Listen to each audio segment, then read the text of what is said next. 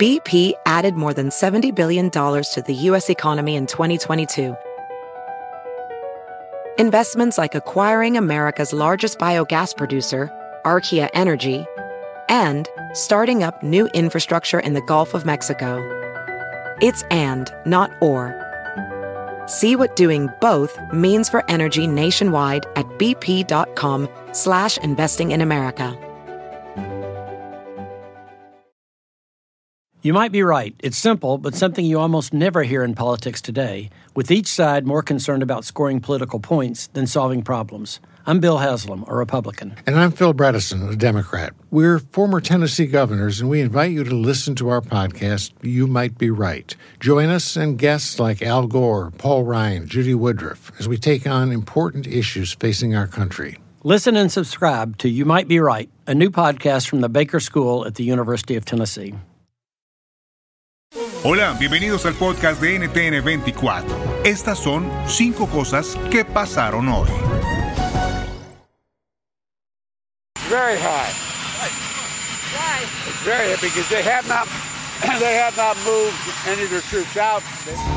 De esta manera, el presidente de Estados Unidos, Joe Biden, insistió en que el riesgo de una invasión rusa a Ucrania en los próximos días es muy alto y que por el momento no planea comunicarse con su homólogo ruso Vladimir Putin.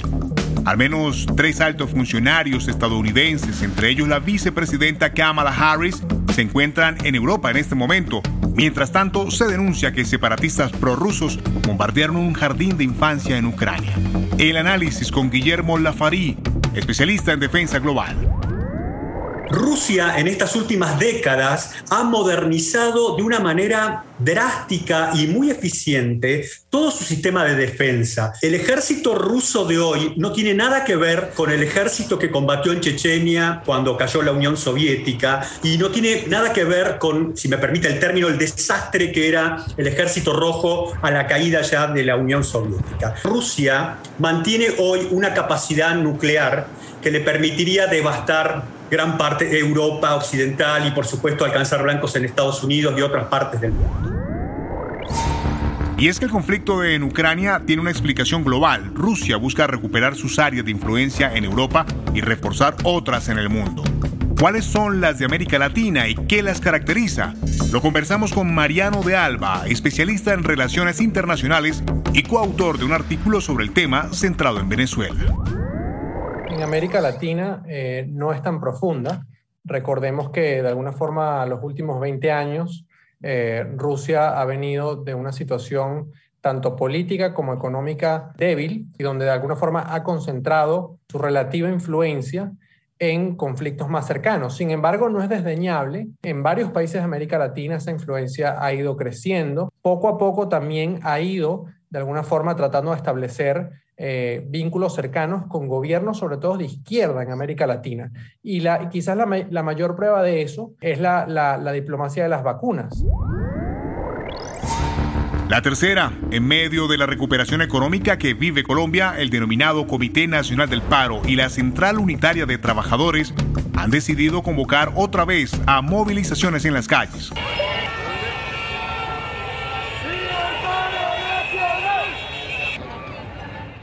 En plena época electoral piden a los colombianos que el próximo 3 de marzo salgan a protestar por la carestía de los alimentos y el aumento de la inflación.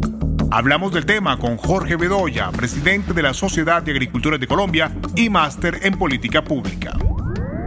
Lo primero es que convocar a un paro en medio de una campaña electoral y a días de las elecciones al Congreso de la República y de las consultas de los partidos claramente tiene un tinte político.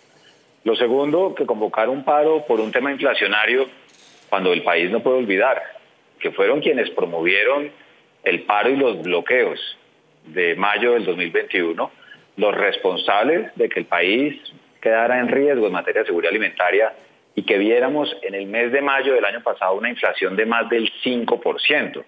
Ese fue el más de, mayor inflación de alimentos en lo que hemos visto en los últimos dos años y un mes que llevamos de pandemia y eso es algo que no pueden olvidar.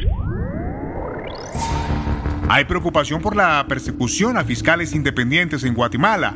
Estados Unidos calificó de inaceptable el maltrato y persistente abuso del Ministerio Público contra quienes investigan la corrupción. ¿Qué está pasando?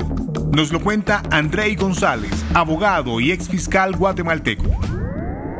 Lo que no quieren es eh, dar a conocer cuáles son los señalamientos y como te decía, eh, no lo quieren dar a conocer porque no cuentan con una investigación en contra de los fiscales y al final de cuentas lo que se está haciendo es perseguir a quienes eh, formamos parte de la lucha contra la corrupción que se dio en conjunto con la Comisión Internacional contra la Impunidad en Guatemala. Ahora vemos cómo quienes estaban siendo perseguidos y señalados por actos de corrupción están acusando a los fiscales de haber sido coaccionados pero de esas acusaciones y esas supuestas coacciones, pues no tenemos mayor información porque los eh, casos se mantienen bajo reserva. La última, Bélgica anunció una reforma del mercado laboral que propone semanas laborales de cuatro días y flexibilidad de horarios para los trabajadores. ¿Es realista esto? ¿Cuáles son las ventajas y las desventajas? Se lo preguntamos a Jail Aller, doctora en economía por la Universidad de California. La empresa puede estar conforme con la medida si la productividad se mantiene o sube. Claro, eso siempre es la, clave, es que no, no pueden subir los costes unitarios, porque si no empieza a, perder posiciones la empresa. Que es decir, yo trabajo 35 horas, pero sigo eh, produciendo lo que producía con 40. Entonces, no me cuesta más como empresa contratar a este trabajador. Con 35 horas me está dando lo mismo. Entonces, eh, esa sería la idea. Que, y, hay mucha investigación que dice que realmente eh, perdemos productividad. Si te gustó este podcast, puedes buscar más de nuestro contenido en nuestra página web www.ntn24.com. En NTN24 tenemos una red de corresponsales en las Américas que nos permite tener acceso de primera mano a toda la información y hacer análisis sobre los eventos más importantes de la región. Qué gusto estar con ustedes. Mi nombre es Hugo Vecino, arroba Hugo Vecino en Twitter. En el podcast de NTN24 te informamos y te acompañamos.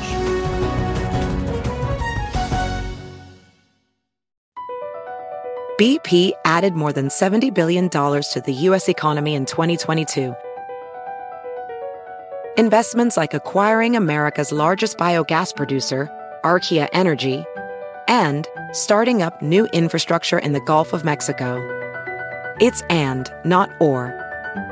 See what doing both means for energy nationwide at bp.com slash investing in America. Want the same expert advice you get from the pros in the store while shopping online at discounttire.com? Meet Treadwell, your personal online tire guide that matches you with the perfect tire for your vehicle. Get your best match in one minute or less with Treadwell by Discount Tire.